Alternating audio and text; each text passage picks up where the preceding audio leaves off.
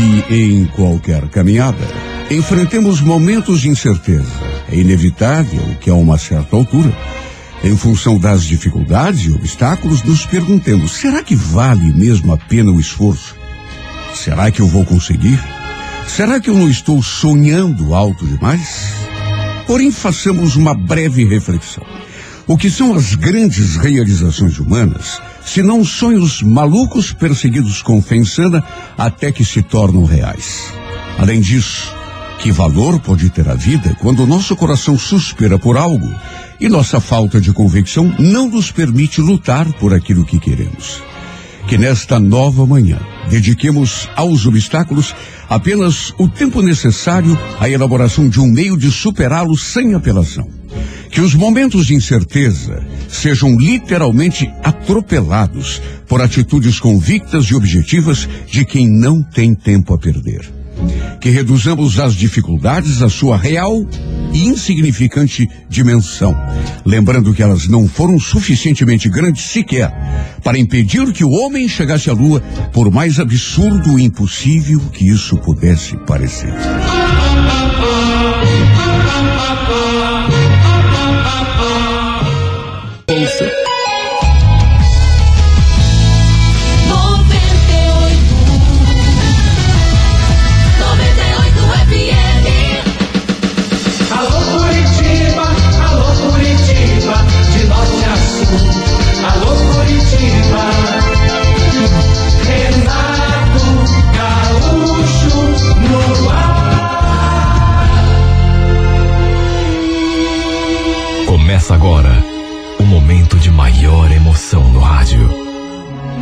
98 FM apresenta A Música da Minha Vida com Renato Gaúcho. Quando eu estou aqui, eu vivo esse momento lindo.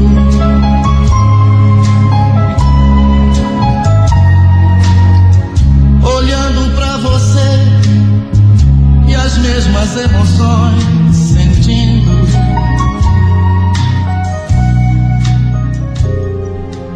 Francisco Beltrão, dez anos atrás. Parece até que foi ontem. Eu era a quinta filha de uma família de nove irmãos, seis meninas e três meninos. Família pobre, todo mundo tinha de trabalhar para ajudar. Minha mãe era severa que, nossa, e à medida em que as minhas irmãs iam crescendo, mais severa ela ficava. Mesmo assim, três das minhas irmãs aprontaram muito cedo e ficaram grávidas. Para evitar que acontecesse de novo, minha mãe me tratava com rédea curta.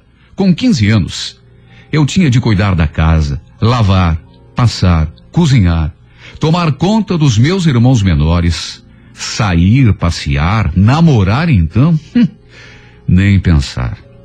Só que, como eu era boa para ela, eu também me achava no direito de me divertir e até de namorar, por que não? Mas ela não deixava. Um dia eu consegui um emprego de meio período numa fábrica de bebida que tinha na cidade. De manhã eu cuidava da casa e à tarde ia trabalhar. Mas era aquela coisa, de casa para o trabalho, do trabalho para casa. Até o dia em que eu, sem aguentar mais, resolvi reclamar. Ô oh, mãe, eu queria tanto sair um pouco, me distrair. Puxa vida, eu não faço nada de errado, mãe. Senhora bem que podia deixar, né? As meninas da minha idade vão nas festas, passeiam, e os pais delas nem ligam. Terezinha, eu já te falei, Terezinha, que eu não quero passar de novo o que eu passei com as tuas irmãs. Mas, mãe do céu, eu não sou as minhas irmãs, mãe. Eu não sou boa para a senhora. Eu não faço tudo direitinho. Eu já dei algum desgosto? Puxa vida, mãe. Quando eu desabafei assim, ela me olhou, pensou, fez aquela cara de brava e. Pois olha, eu vou deixar você sair. Eu vou deixar você sair. Agora, presta atenção, porque tem regras, Terezinha. Tem regras. Começa que vai ser só no domingo, depois de lavar a louça do almoço. E vai ter de voltar até às seis. Você tá me ouvindo? Ah, e tem mais. Eu tenho de saber direitinho onde você vai. Tem mais essa. Para quem não tinha nada, aquilo foi simplesmente o máximo. Eu ia poder, pelo menos, ir até o centro, andar, caminhar pela rua, olhar as pessoas, ver o movimento, arejar a cabeça um pouco. Feliz da vida, eu mal podia esperar o final de semana chegar. Um dia, eu e a minha irmã mais velha estávamos andando numa rua perto da nossa casa, quando ela apontou assim com o dedo. Terezinha, tá vendo aquela casa? Tem dois gatinhos que moram ali. Gatinhos? É, dois rapazes, sua boba. Mas olha, como são lindos. Você precisa ver. Um se chama Carlos, o outro parece que é Sérgio. Quando ela falou aquele nome, Sérgio, eu cheguei até a suspirar. Que nome bonito. Fiquei ali imaginando. Ele deve ser bonito também. Queria tanto conhecê-lo, só para ver. Fiquei com aquilo na cabeça um tempão. A gente, na verdade, nunca tinha se visto. A única referência que eu tinha era a da minha irmã. Podia ter me interessado por um milhão de nomes, pelo outro, o Carlos, mas não. Fiquei com aquele nome na minha cabeça, Sérgio. Um gato que morava com outro rapaz. Eram dois. Um era o Carlos, mas por esse eu não sei, eu não me interessei. Me interessei pelo Sérgio. Achei o nome bonito. E fui ficando cada dia mais interessada. Mudei o caminho que fazia na volta do serviço e comecei a passar todo dia em frente àquela casa para pelo menos tentar avistar o tal rapaz. Num domingo, eu resolvi visitar uma amiga que morava bem ali em frente. E para minha sorte, naquele dia tinha gente. Ficamos sentadas lá no portão e eu só de olho para ver se via alguém lá na casa. Aí de repente, um rapaz apareceu na porta. Eu não tive dúvidas. É ele. Só pode ser ele. Tenho certeza que é ele. Eu não sei por que eu tinha tanta certeza, porque podia muito bem ser o outro. Afinal de contas, eu não conhecia nenhum dos dois, mas eu cismei que era aquele. Não sei por quê. Por um bom tempo, mas por um bom tempo mesmo, a gente ficou se olhando. Ele de lá, sem camisa, alto, pele clara, encostado na porta, e eu sentadinha com a minha amiga. No outro dia, quando eu voltava do serviço, avistei ele sentado, encostado na porta da sala. Meu Deus, que loucura. Fiz a maior loucura do mundo. Não sei de onde eu tirei coragem. Mas quando eu vi, eu estava ali diante dele. Fui até lá. Fui falar com ele. Parei, entrei no quintal e ficamos cara a cara. Ele só me olhando. Eu estava tão emocionada que chegava até a tremer. Eu tremia. Tomei aquela atitude, mas estava tão nervosa, mas nervosa de um jeito que nem acreditava no que eu tinha feito. Só que a essas alturas não dava mais para voltar atrás. Aí tomei coragem. Oi, tudo bem? Eu gostaria de saber o seu nome. Por acaso você é o Sérgio? É, por acaso sou eu sim. Como é que você sabe meu nome? Ah, foi um, passarinho que me contou. Passarinho? Hum, sei. E você? Como você se chama? Eu me chamo Terezinha. Nos momentos que passei ali, conversando com ele, eu queria até que o tempo parasse. Eu me senti nas nuvens, mas tive de voltar para casa, porque a minha mãe não podia nem sonhar com uma coisa daquelas. De conversa com o rapaz, aliás, rapaz não. O Sérgio já era homem feito. Tinha 24 anos, nove a mais do que eu. Com o passar do tempo, eu fui perdendo completamente a minha timidez e ganhando cada dia mais entusiasmo e confiança. E foi esse entusiasmo e essa confiança que me fizeram voltar lá outra vez. Oi, Sérgio. Tudo bom? Tudo bem. É, você não quer entrar? Quero. Olha, eu trouxe uma um CD pra gente ouvir. Você se importa? Não, claro que não. Vamos ouvir. Entra. Peguei um CD de músicas românticas que eu tinha e coloquei para tocar. Com a música tocando, nós dois ali, sozinhos, nos olhando, conversando baixinho. Chegou uma hora que não deu para segurar. A gente se aproximou, nós dois envolvidos por aquele clima. E começamos a nos beijar com uma paixão incontrolável. Passamos aquela tarde inteirinha juntos. Foi simplesmente inesquecível. Trocamos tantos beijos, tantos abraços. Foram tantos carinhos. Até que chegou a hora de acordar. Voltei para casa. Não aconteceu nada mais do que isso entre nós. Ele me respeitou e não fez absolutamente nada além disso. E por essa sua atitude, eu fiquei ainda mais apaixonada. Naquela noite, não preguei os olhos. E a partir daquele dia, passamos a nos encontrar todo domingo. No sábado seguinte, uma amiga minha uma amiga minha foi lá em casa me convidar pro aniversário do pai dela. O Sérgio trabalhava na mesma firma que o seu pai e ela sabia de tudo entre a gente. Então começou a me incentivar. Vamos, Terezinha. O Sérgio vai estar lá. Fala com a tua mãe. Eu já falei. Aliás, eu falei não, eu implorei. Mãe, será que a senhora não deixa eu ir na casa da Bel hoje à noite, o pai dela tá de aniversário, mãe. E pode parar, pode parar. Vai tirando o cavalinho da chuva. Seu dia de sair é domingo, esqueceu? Eu não esqueci, mãe, mas puxa vida, deixa eu ir. Só dessa vez é só um aniversário.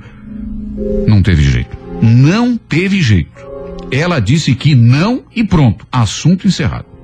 Fui pro meu quarto e chorei. Mas chorei, chorei, chorei, chorei, chorei. Chorei tanto pensando no Sérgio lá sem mim. Eu podia até vir aquelas meninas oferecidas dando em cima dele. Até que, para minha surpresa, minha mãe foi até o quarto e falou, assim, sem mais nem menos. Tá bom, Terezinha, tá bom. Pode ir na tal da festa. Mas é um lá e outro cá, viu? Tem de voltar cedo. Meu Deus, como eu fiquei feliz. Voei no guarda-roupa para me trocar o quanto antes e fui para a festa. Só que chegando lá, dei de cara com uma cena que eu simplesmente não esperava. O Sérgio. A razão principal de eu estar ali, aliás, razão principal não, a única razão de eu estar ali. Abraçado dançando coladinho com outra. Olha, eu fiquei arrasada. Sabe quando você vê uma cena sem estar preparada para. Eu não estava preparado. Olha, não me passou pela cabeça. Claro que eu imaginava. Que bonito do jeito que ele era. Sabe, as meninas ficariam se oferecendo, mas sabe, uma coisa é você imaginar, outra coisa é você chegar no lugar, né? Com aquele entusiasmo todo, e de repente dar com uma cena que, sinceramente, olha, foi um, um balde de água gelada no meu entusiasmo. Ele abraçado e dançando coladinho com aquela menina.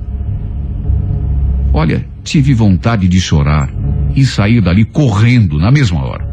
Só que fiz bem o contrário. Dei o troco. Aceitei dançar com o primeiro que me convidou.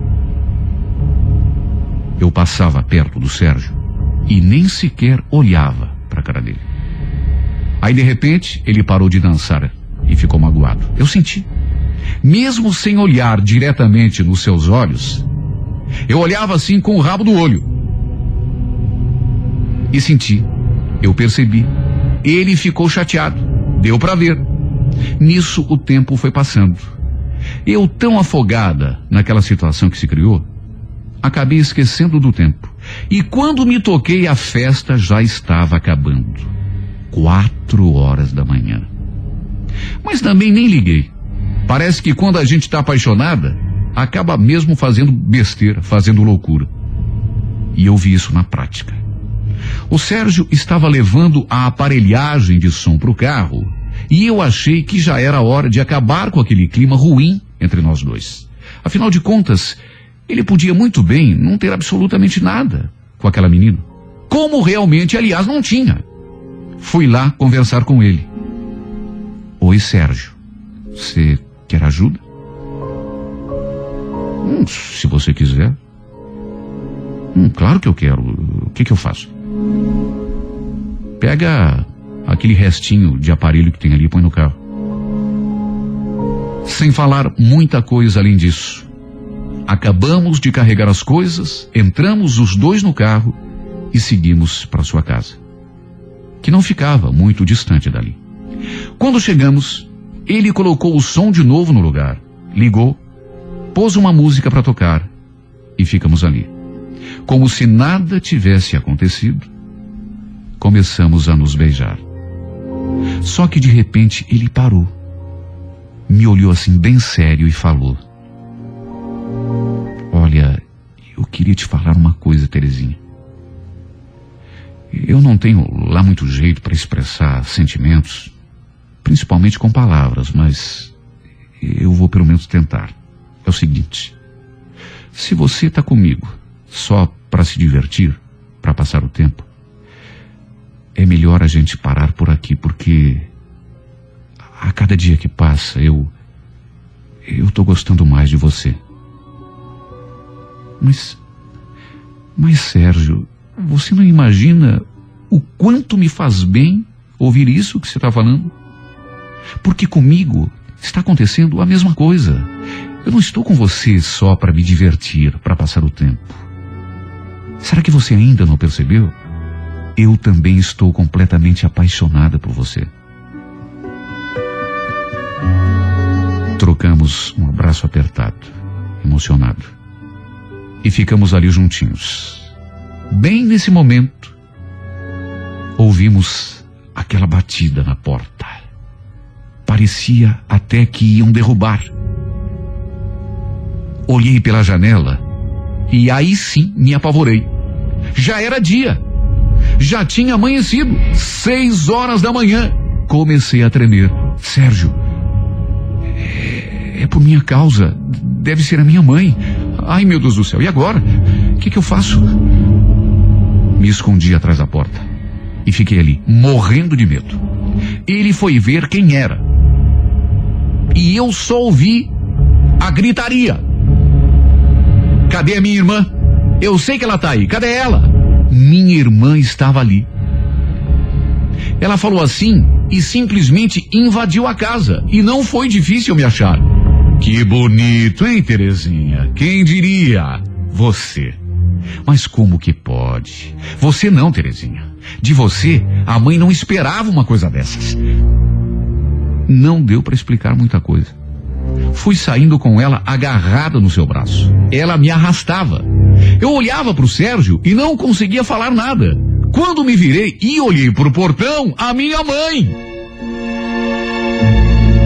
Quando eu vi a minha irmã, eu pensei que ele estava sozinha. Mas não. Não. A minha mãe estava lá também. Só que estava no portão, me esperando. Só que, para minha surpresa, ela não brigou. A minha mãe, ela nem sequer levantou o tom da voz. Quando eu me aproximei, tremendo de medo, ela só olhou para mim e falou: Seguinte, Terezinha, tu pega as tuas coisas e some lá de casa. Eu não te quero mais morando comigo. Você entendeu? me senti completamente perdida.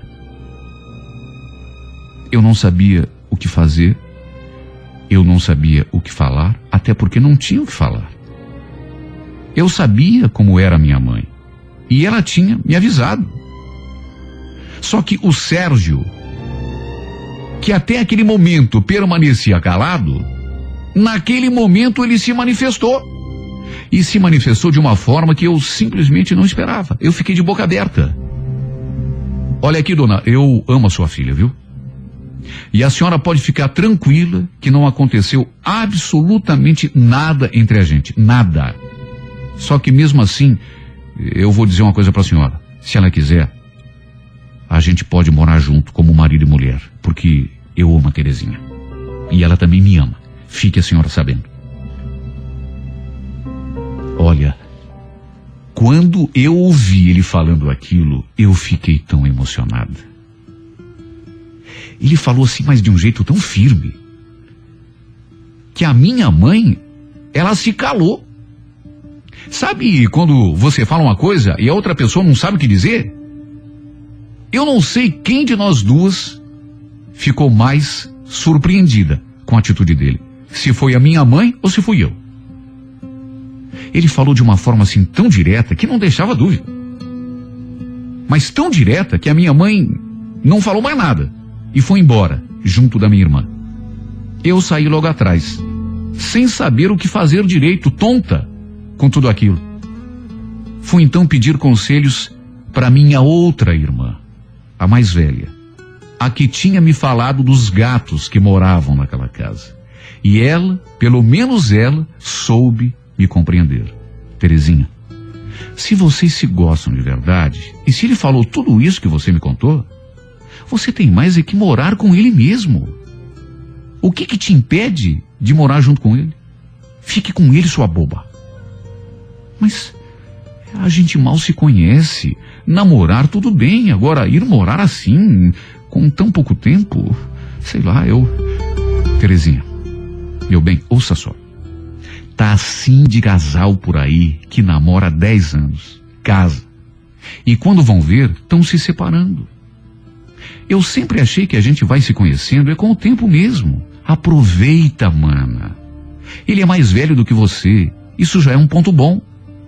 Não é um piá, um menino cabeça de vento, que só sabe usar as meninas. Ele parece ser uma boa pessoa, compreensivo. Por que, que você não tenta? Resolvi seguir o conselho da minha irmã.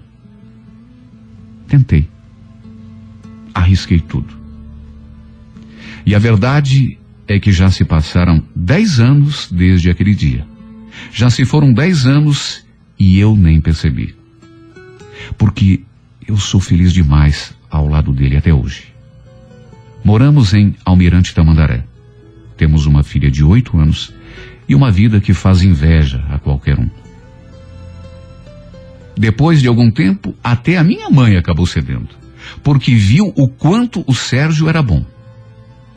A gente se casou no civil, montamos a nossa casa, nossa vida, e estamos vivendo assim até hoje. Claro que não foi fácil. Muita gente quis atrapalhar. Amigos dele diziam: Você não tem obrigação de ficar com essa menina, cara. Se você não fez nada de errado, manda ela passear. Mas ele não arredou pé. Tinha ex-namorada dele que também tentava prejudicar a gente. E olha, não foram poucas. Mas foi indo, foi indo, foi indo, e todo mundo teve de engolir o nosso amor. Olha, Sérgio, eu agradeço por você ser o marido bom que você é. Por você ser assim é que todo mundo gosta tanto de você, principalmente a minha família. E você sabe disso. E é por isso que estou escrevendo essa carta, como uma espécie de homenagem à pessoa que você é. Eu quero que todo mundo fique sabendo o quanto eu te amo. E que o amor, quando é amor de verdade mesmo, vence qualquer obstáculo. Com você, eu aprendi que é possível sim ser feliz, mesmo se conhecendo tão pouco antes de casar, como a gente se conhecia. Basta ter amor, mas amor de verdade, como esse que existe entre nós. Ouça a nossa música, Sérgio. Ouça a música do nosso primeiro beijo. Será que você lembra? Lembra como foi bonito? Será que você lembra como foi maravilhoso?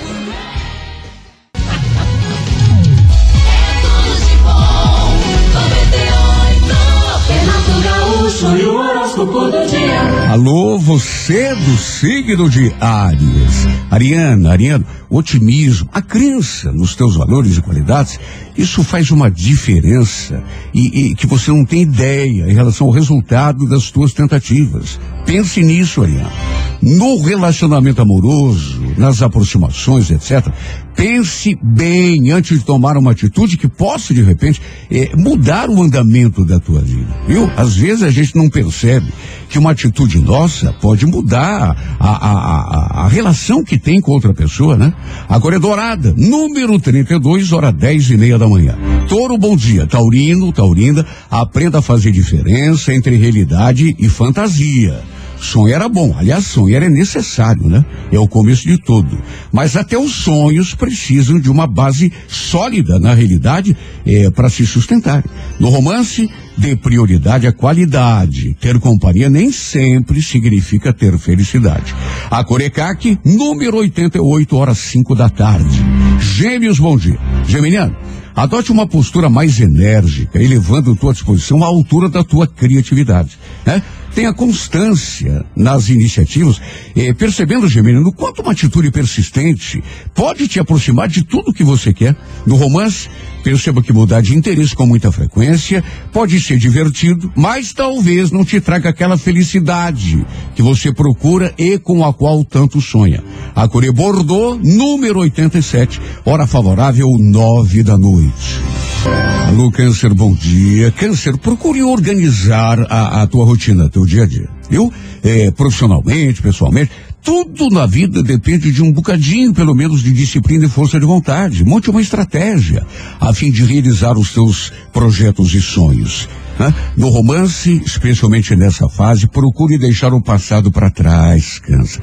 Aprenda a olhar para frente, porque o passado não muda. A Corivinho, número 57, hora dez e meia da manhã. Bom dia, Leão. Leonina, Leonino, fortaleça-se do ponto de vista interno, espiritual, a fim de poder encarar tua realidade com otimismo. Você normalmente passa para os outros uma imagem de força, que às vezes não permite que as pessoas percebam a tua imensa sensibilidade. Só que você que se conhece sabe que o coração é teu ponto fraco, né? No romance, mostre-se bom e generoso, né? Do jeito que você é, aliás, mas não seja ingênuo. Coré Verde, número 42, hora duas e meia da tarde. Bom dia para você de Virgem. Perceba, Virgem, que para atingir determinados objetivos, a gente precisa se reciclar em relação ao próprio comportamento.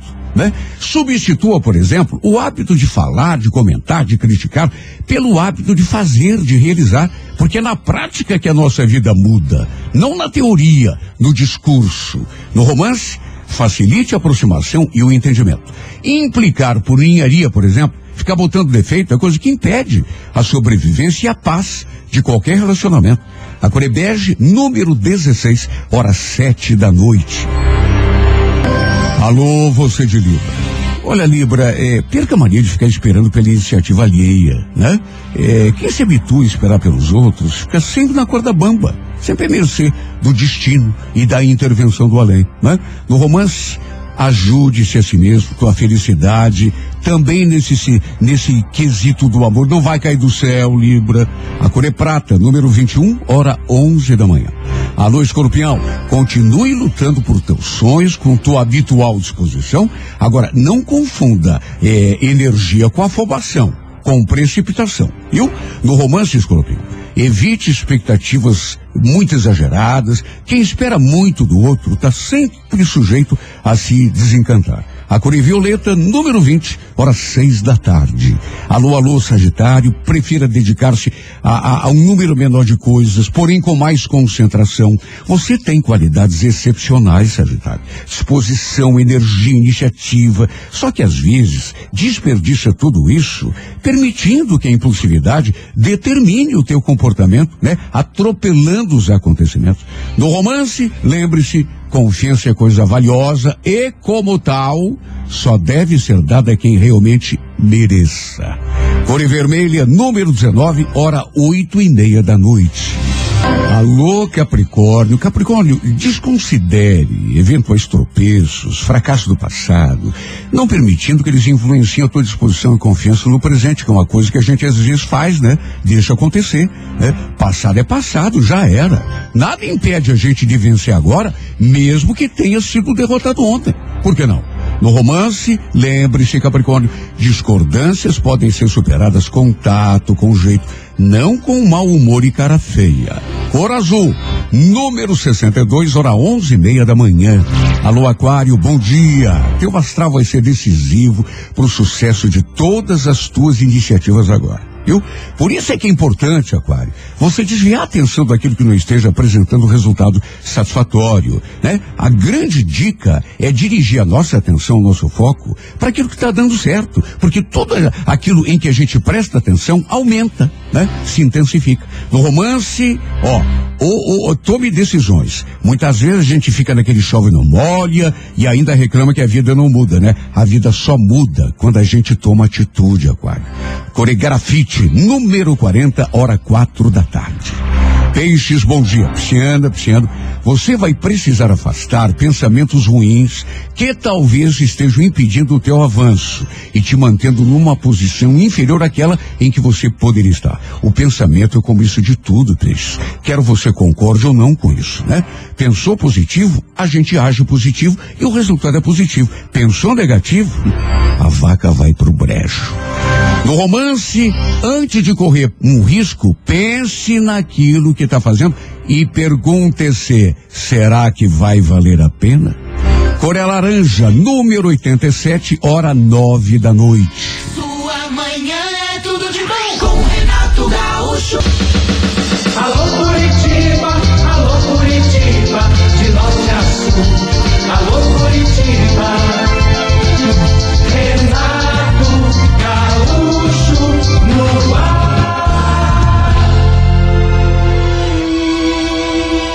Começa agora o momento de maior emoção no rádio.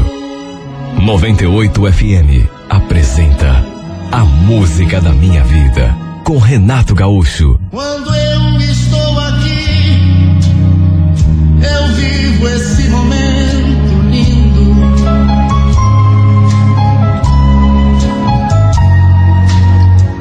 Olhando pra você e as mesmas emoções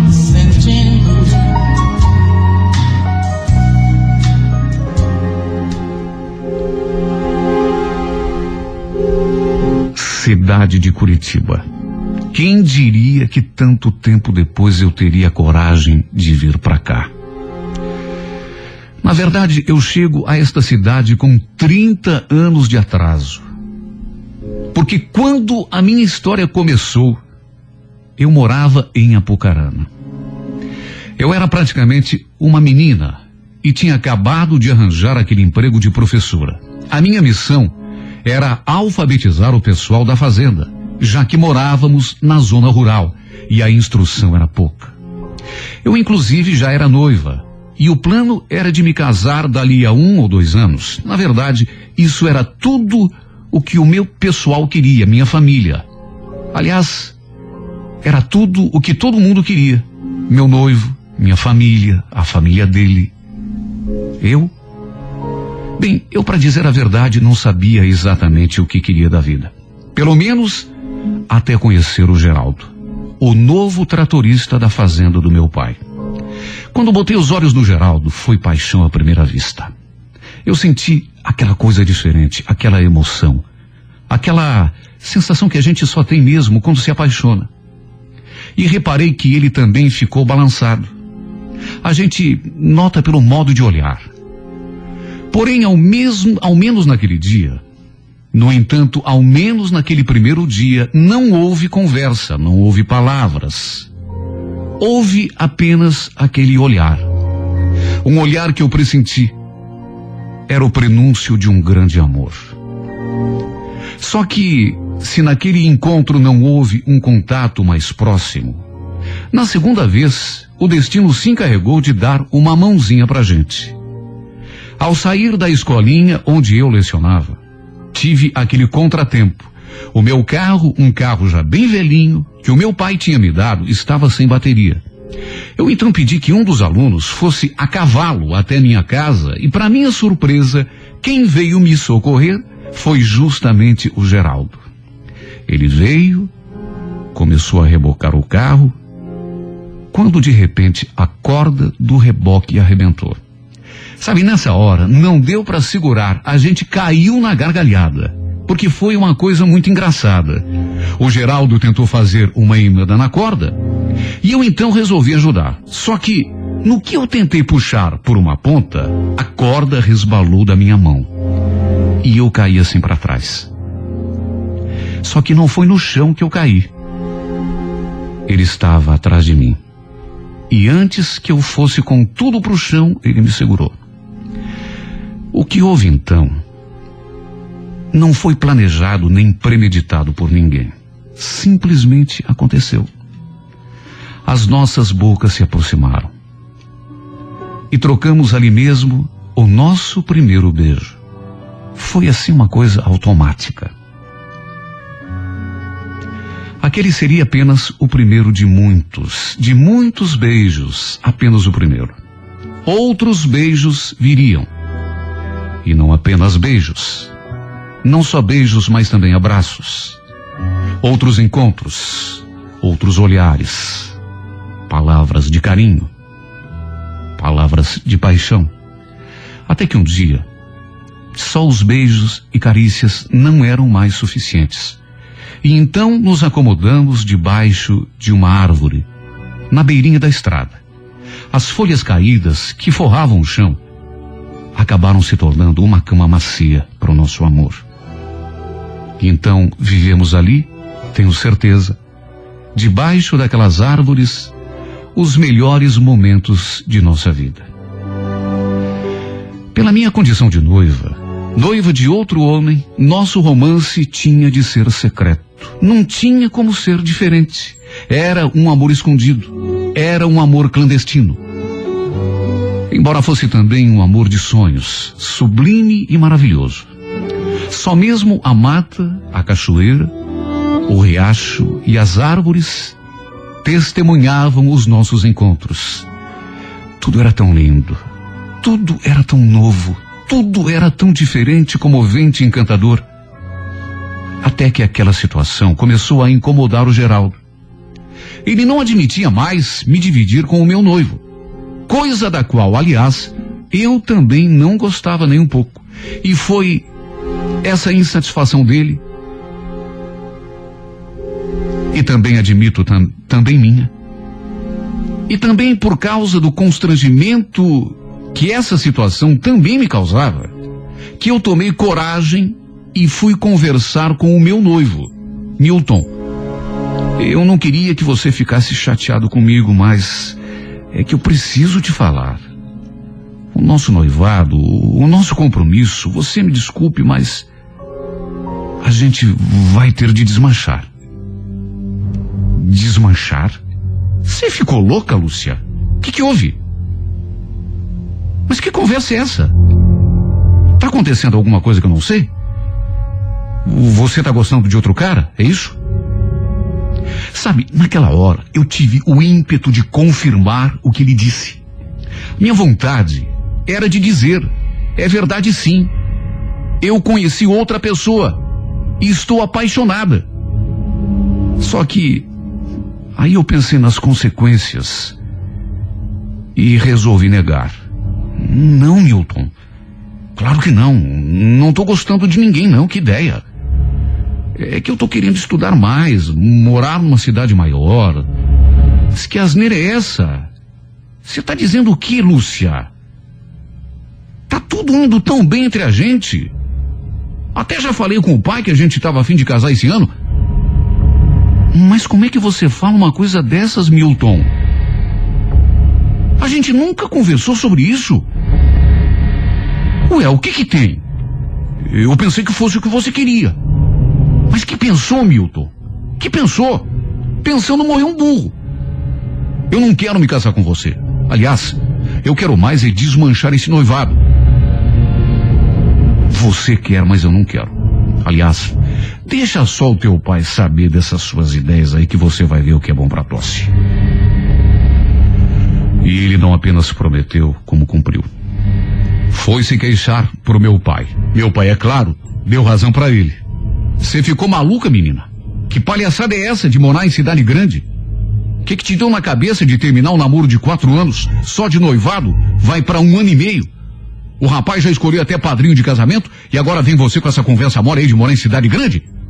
Mas não vai mesmo. Só por cima do meu cadáver. Olha, nesse dia, o meu pai, ele ficou tão bravo comigo que quase me bateu. Ficou louco, não se conformava.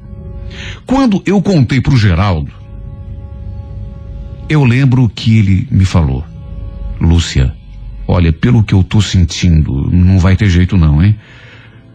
Vamos embora daqui. Se eles não aceitam a sua decisão, não tem alternativa. A gente vai ter de ir embora. Olha, eu tenho dois irmãos lá em Curitiba. A gente se arranja por lá. Ou será que você não me ama a ponto de deixar tudo para trás? Você sabe que eu te amo, Geraldo. Só que eu preciso pensar, eu preciso me organizar, eu preciso de tempo. A gente precisa arranjar um lugar, saber onde vai ficar, onde vai dormir, arranjar um emprego. Os teus irmãos têm a vida deles. As coisas não são assim, sabe? Lembrando hoje daquele tempo, e lembrando especialmente daquela nossa conversa, eu percebo que eu estava completamente errada. Eu dei aquele monte de desculpas, eu falei que a gente tinha de ter lugar para ficar e tinha de ter emprego, mas no fundo, no fundo, o que eu tive naquela hora foi muito medo. Hoje eu sei que devia ter sido forte. Hoje eu sei que devia ter arrumado as minhas malas, ou então, sem levar nada mesmo, ido em busca da minha felicidade. Claro que não havia garantia nenhuma de que seríamos felizes, mas pelo menos uma chance a gente tinha. Só que a verdade é que eu não tive coragem. Fraquejei diante da imposição do meu pai, da não aceitação do meu noivo, e acabei não fazendo aquilo que o meu coração mandava. Sabe? Esse é um erro que muitas mulheres cometem, ainda hoje. Falam que as coisas estão diferentes, mas ainda hoje muita mulher comete o erro que eu cometi. Se deixam amedrontar. Se deixam intimidar pelas pessoas, pelas circunstâncias. E muitas vezes acabam perdendo a chance de felicidade que a vida oferece. A mulher se sente acuada pelas pressões, do jeito que eu me senti diante do meu pai, do meu noivo a gente então fica com medo e acaba cedendo. Mesmo assim, eu acho que com o tempo eu acabaria criando coragem para ir embora com o Geraldo. Não fossem dois fatos que impediram qualquer reação da minha parte. O primeiro foi o apressamento das providências para que aquele casamento acontecesse o mais rápido possível. O segundo foi ainda mais grave. Repito, mesmo sendo covarde, do jeito que eu fui. Mesmo sendo covarde do jeito que eu era, eu acabaria criando coragem. E acabaria fazendo aquilo que o meu coração mandava, que era seguir o homem que eu amava. Só que alguns dias antes, o meu noivo já tinha feito uma ameaça. E depois daquela nossa conversa, ele fez uma ainda pior. Ele me disse uma coisa que, sinceramente, chegou a me gelar a espinha. Olha, Lúcia, você não pense que eu sou o otário do seu pai, não, viu? É, não sou mesmo. Eu não caio nessa história de que você quer ir para a cidade grande, para estudar e não sei mais o que. Eu sinto que tem outro cara na parada. Eu sinto isso. E quer saber de uma coisa? Eu vou descobrir quem é o desgraçado. E quando eu descobrir, Lúcia, eu vou cortar a garganta dele. Você tá me ouvindo? Porque se você acha que vai me fazer de bobo, você está muito enganada. Por isso é que eu te digo: se você quer realmente evitar derramamento de sangue, fique esperta. A gente casa direitinho, A gente casa bem direitinho como manda o figurino, como aliás estava combinado e fica tudo numa boa. Agora, se meta a malandra comigo. Que eu te trago o sangue do desgraçado num copo para matar a tua sede. E nem pense em fugir, porque eu vou atrás. Sabe, naquela hora, eu percebi que não tinha saída. O Milton tinha fama de violento. Já, inclusive, esfaqueado um rapaz numa briga e dado um tiro num outro, de maneira que eu não podia arriscar. Juro por Deus que eu pensei no Geraldo quando tomei a decisão de desistir. Sei que eu sou covarde. Mas é como eu já disse várias vezes, mesmo sendo covarde, mesmo sendo medrosa, eu acabaria criando coragem para assumir o homem que eu verdadeiramente amava. Só que depois daquela ameaça, eu percebi que não tínhamos nenhuma chance. Para me pressionar ainda mais, meu noivo apareceu na fazenda com uma costureira dias depois, a fim de tirar as minhas medidas para a confecção do meu vestido. E a verdade é que eu fui cedendo, eu fui me sentindo cada vez mais fraca. Eu fui perdendo as forças, eu fui me dando conta de que estava presa numa armadilha. Depois daquilo, eu tive apenas mais um encontro com Geraldo. E mesmo já tendo se passado tanto tempo, e quanto tempo se passou, meu Deus, quanto tempo. Mesmo assim, eu não esqueço de nenhum detalhe daquela que foi a nossa última conversa. Sabe, eu guardo aqui no meu coração cada palavra, cada gesto. Lembro que nos encontramos debaixo daquela árvore, perto da cachoeira, onde trocamos tantos beijos, tantas carícias, tantas juras de amor. Ele ainda tentou me convencer. Lúcia, Vamos embora, Lúcia. Você não pode se deixar levar por essa pressão do teu pai e desse teu noivo de Araque. Você não gosta dele. Larga tudo. Vamos embora. Vamos viver a nossa vida longe daqui. Eu já te falei. Eu tenho dois irmãos lá em Curitiba. A gente se arranja para os tempos, depois, sei lá. O mundo é tão grande, Lúcia. Você quer se casar com esse cara? Sim ou não? Ah, Geraldo, você sabe que não. Pois então, meu amor, é comigo que você quer ficar? Responda, sim ou não? Você sabe que é, mas aqui não é tão fácil. Mas como que não é? É claro que é fácil, basta você querer. É evidente que eu eu não contei da ameaça do Milton. Porque se contasse, eu sei que o Geraldo não aguentaria calado e iria tirar satisfações. E o pior é que ele não tinha chance. Se brigasse e perdesse a briga, seria escorraçado feito um animal. Se vencesse, acho que seria até pior. Iria preso. Seria, quem sabe, até morto.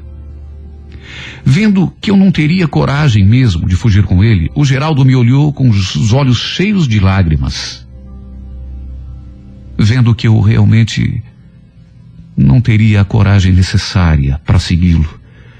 O Geraldo me olhou com os olhos marejados e disse aquela frase: Tá certo, Lúcia. Se você está mesmo decidida, siga teu caminho. Se você está mesmo decidida a fazer o que você está dizendo, siga seu caminho, que eu sigo o meu. Case com esse seu noivo e seja muito feliz. Olha, mesmo tendo provocado aquela reação dele, mesmo sabendo que, por mais que doesse, aquela era ainda a melhor solução para nós, eu não suportei a ideia de que jamais nos veríamos outra vez. E mesmo sabendo que não devia, que seria, quem sabe, até mais perigoso do que fugir, eu pedi a ele: Geraldo, por favor, me dê pelo menos um tempo. Para que tempo, Lúcia? Você não está decidida? Logo, logo você vai estar casada com esse sujeito aí. Tá na cara. Você vai casar com ele que, que você quer? Que eu seja seu amante? É isso? Sim. Por que, que não? Se não tiver outra solução, sempre é melhor do que terminar tudo e a gente nunca mais se ver. Pelo menos a gente vai poder continuar se encontrando, se beijando, se amando. Lúcia, você é louca. Você é louca. Tem medo de fugir comigo e me propõe que eu seja teu amante? Não, você só pode ter enlouquecido mesmo. Só que eu ainda não perdi a razão, Lúcia. Nem a razão e nem a vergonha na cara. Você me desculpe, mas isso que você está me propondo é muito pouco para mim. Não é isso que eu quero. Nunca foi isso que eu quis com você, te dividir com outro cara.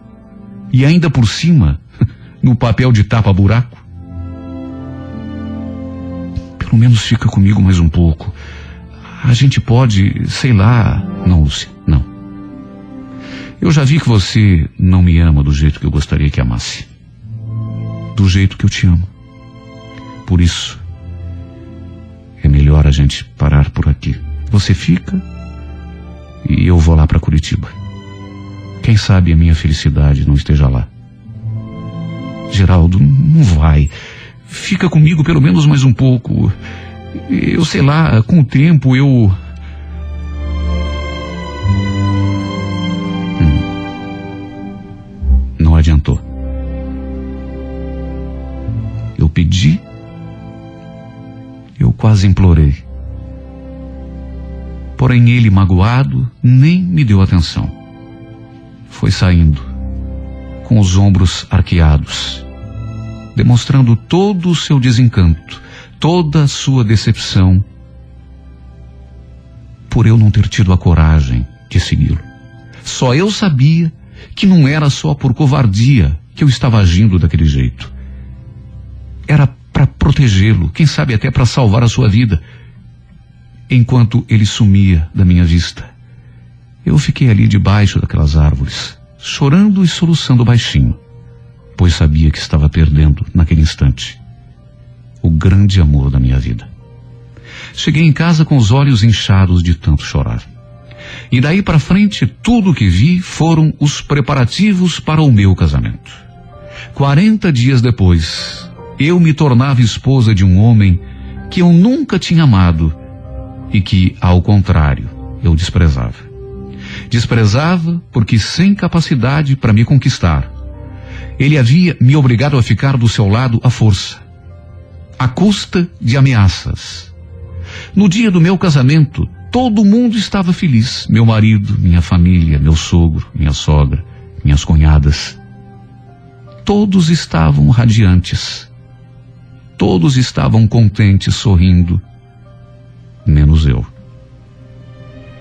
Feliz ou infeliz, agora não tinha mais jeito. Eu era sua esposa.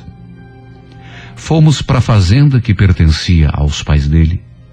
E foi ali que moramos durante muito tempo e eu tive meus três filhos. Depois, meu esposo comprou o nosso próprio sítio e ali ficamos durante mais alguns anos. E talvez fosse ali naquele sítio.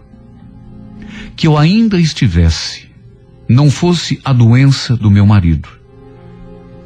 Dois anos atrás, o Milton foi picado por uma cobra. E depois disso, começou a definhar, a definhar, até que acabou falecendo cinco meses atrás. Nem vou falar do que foi a nossa vida, esses anos todos porque nem valeria a pena. Muito sofrimento, muita frustração e, acima de tudo, muito arrependimento.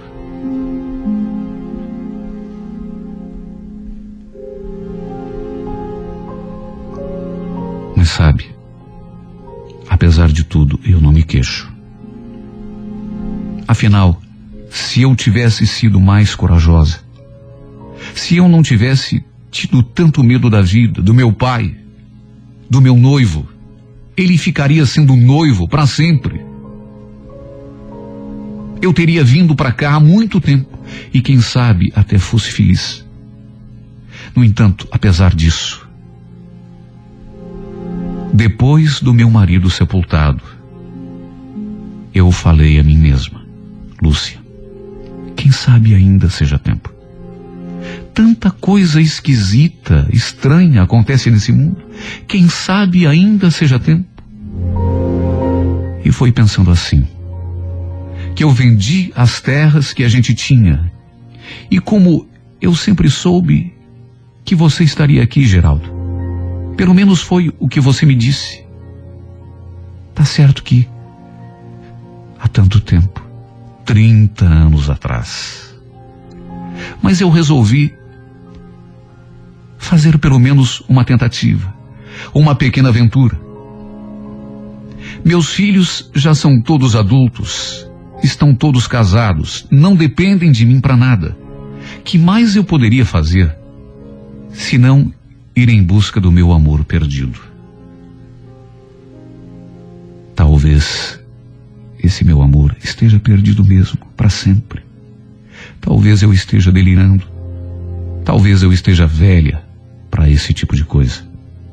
Mas não dizem que pro amor não existe idade? Pois aqui estou eu. Procurando por você, Geraldo, nessa cidade tão grande, onde talvez eu te procure o resto dos meus dias e não consiga te encontrar. A minha sorte é que existe esse aparelhinho maravilhoso chamado rádio. E através desse programa que é tão ouvido, quem sabe eu não dê sorte e consiga te encontrar. Sabe, Geraldo, 30 anos se passaram. E você acredita, eu nunca consegui te esquecer. Nunca. Se você soubesse o quanto eu me arrependo, até hoje, me arrependo amargamente de não ter te dado ouvidos, de não ter tido coragem, de não ter te seguido quando você me propôs que viéssemos aqui para Curitiba. Eu tenho certeza de que, do teu lado, a minha vida teria sido outra. Tá certo que talvez eu tivesse sofrido, talvez tivéssemos passado privações. Mas pelo menos eu teria sofrido ao lado do homem que eu amava. No entanto, eu fraquejei. No entanto, eu deixei que me dominassem. Aceitei a imposição do meu pai, do meu noivo. E acabei do jeito que estou agora. Solitária e infeliz. Sabe, tantas vezes eu fiquei imaginando o que você teria feito da vida nesses 30 anos. Tantas vezes eu pensei que você talvez nem estivesse mais aqui. Talvez você tenha mudado para outra cidade, para outro estado. E se estiver aqui, mesmo assim, deve naturalmente ter se casado, construído uma família, e mesmo estando aqui e estando só, ainda assim, será que você se lembraria de mim? Quantas vezes eu já me perguntei, eu não esqueci dele um só dia, e ele, será que ainda se lembra de mim? Olha, às vezes eu tenho certeza que sim. Me bate uma convicção, uma coisa que eu não sei explicar, que assim como aconteceu comigo, com você aconteceu do mesmo jeito, você não me esqueceu. Aí outras vezes eu fico me achando uma tola. E digo para mim mesma, Lúcia, largue mão de ser boba. Esse homem nem lembra que você existiu um dia. Deve ter conhecido, sei lá, dezenas de outras mulheres, todas mais bonitas, mais interessantes, moças da cidade. Será que você ainda lembra de mim? Sinceramente, eu não sei. Não sei se você mora aqui, não sei se você se casou, não sei se você está só, nem sei se você está vivo. Só sei que vim atrás desse sonho, Geraldo. Geraldo José do Nascimento, que conheci lá em Apucarana. Aqui é a Lúcia, Geraldo. Maria Lúcia Gutierrez. Meu nome de solteira a professora. Você lembra? Será que você está me ouvindo agora? Não sei, francamente não sei. Mas sei que mesmo 30 anos atrasada, eu estou aqui, à tua procura e à tua espera. Que bom seria se você estivesse escutando essa minha carta. Mesmo que esteja casado, que tenha uma família. Queria pelo menos saber que você está vivo e está bem. É um amor tão grande esse que eu sinto, Geraldo, que só o fato de saber que você está bem já me daria um alívio tão grande, tão grande que você nem imagina. Você sabe qual é o meu passatempo preferido? Você sabe o que mais me dá prazer? É lembrar dos nossos encontros, debaixo daquela árvore, lá pertinho da cachoeira, lembra? Tanta coisa passou nessa minha vida. E, sinceramente, Geraldo, a exceção dos meus filhos, para mim é como se não tivesse acontecido nada nesse tempo todo. Sabe por quê? Porque o meu mundo parou. No instante em que, por medo, eu vi você partindo e não tive a coragem de te seguir. Porque o meu mundo parou, Geraldo. No momento em que, por covardia, eu deixei que se apartasse de mim o único e verdadeiro amor da minha vida.